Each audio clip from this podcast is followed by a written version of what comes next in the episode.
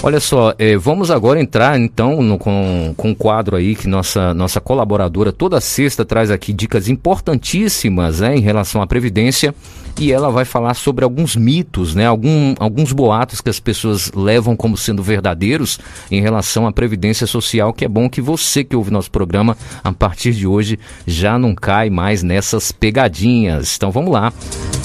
Doutora Cíntia.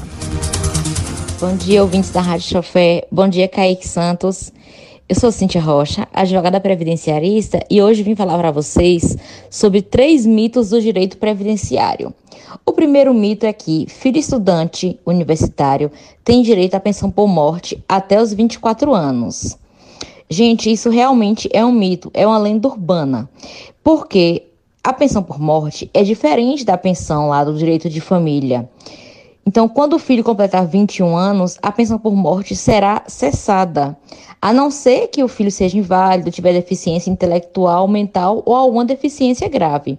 O limite de idade para manter a condição de dependente, receber a pensão por morte, é 21 anos de idade mesmo. É, eu creio que as pessoas confundam essa questão de receber até os 24, a, de 24 anos, pelo, até, se estiver fazendo curso superior, porque as pensões administradas é, por outros regimes, às vezes algum servidor público recebe até os 24 anos, mas pelo INSS não. É, mas independente de onde surgiu esse mito, o fato é que o benefício de pensão por morte ele vai se encerrar quando o filho completar 21 anos de idade. É, o segundo mito que eu trago hoje é assim: quem aí já ouviu dizer que se a viúva pensionista se casar, que ela vai perder a sua pensão.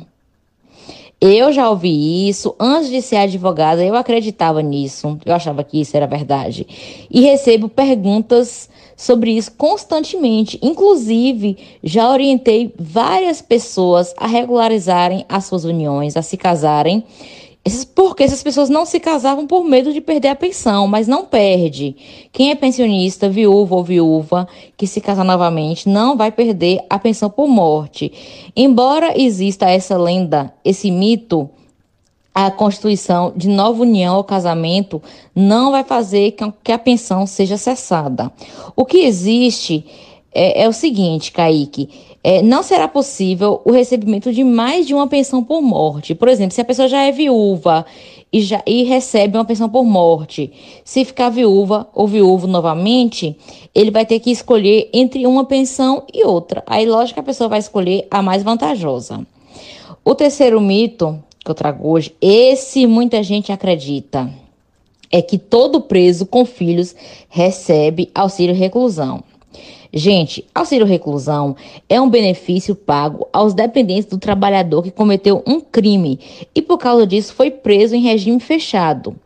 Então, se a pessoa cumpre é, pena em regime aberto ou semiaberto, a família não tem direito ao auxílio reclusão.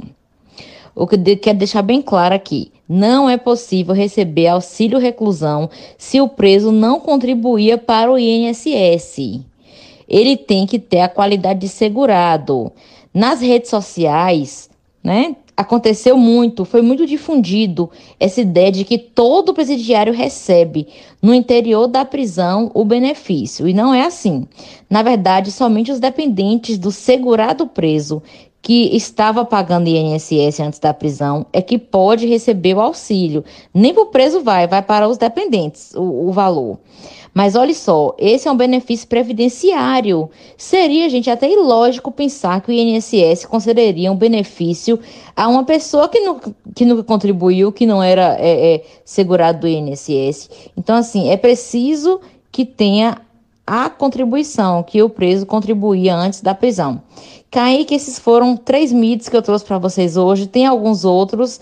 Se alguém quiser te mandar aí alguma ideia de, de, de mito, do que acha que é e não, não é, na verdade, viu? De mito previdenciário, de lenda urbana, pode mandar para você. Você me fala e aí eu respondo.